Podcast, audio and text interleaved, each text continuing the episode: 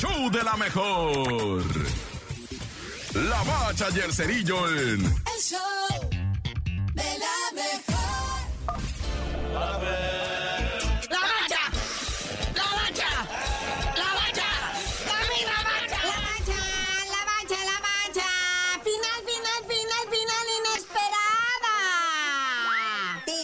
contra Chivas. Se repite la final de hace algunos años, ¿no? Cuando dicen que según esto se la regalaron al Tigres, que el arbitraje de Santander prácticamente les regaló el partido. O sea, si el domingo de vuelta ya en el estadio Akron otra vez pita Santander, puede ser que se repita la misma historia. Pero ¿cómo se llegó a esto, muñeco? No es posible. Monterrey, número uno. América, número dos, eliminados. Sí, primero resultado del sabadito. Tigres le gana 1 por 0 al Monterrey. Recordemos que en la ida habían empatado 1-1, así que 2-1 en el global ganan los Tigres. En ambos dos partidos anota Sebastián Córdoba. En este del sabadito anotó el minuto 79. Y este Sebastiancito Córdoba es el que prácticamente ha cargado con las anotaciones en esta liguilla por parte de los Tigres. Digo que decimos también, ¿verdad? El factor Guiñac, pues también siempre jala las marcas todo eso. Julián Quiñones, o sea, es-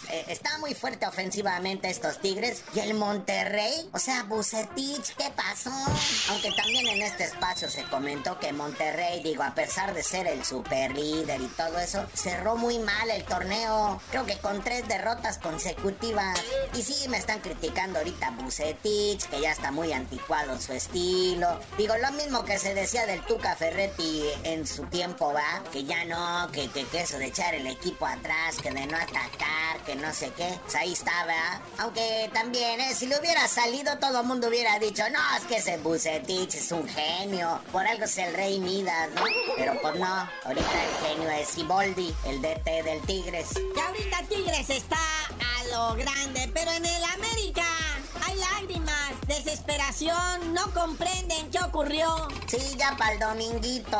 El clásico de clásicos y el resultado. América 1, Guadalajara 3. 3 a 2 en el global. El rebaño sangrante se lleva el resultado. Con goles de Ronaldo Cisneros al 19. Luego Diego Valdés empató al 57 y pues le echó la lápida encima al Guadalajara que en la ida perdió 1-0. O sea, porque el empate le servía al América por mejor posición en la tabla. Pero luego al 64 Álvaro Fidalgo, el español, le hace tremenda marranada que sale expulsado directo al 64 y pues deja a su equipo con 10 menos. Entonces aquí Paunovic echa toda la carne al asador y América llena de defensas, ¿no? Entonces que Alan Mozo anota el 76 y Jesús Orozco al 88. Y eso que a las Chivas todavía les habían anulado un gol, ¿eh? O sea, si no estuviera acabado 4-1, 4-2 en el pero no. Ahí está el resultado. El 1 y 2 de la tabla general, los amplios favoritos están eliminados.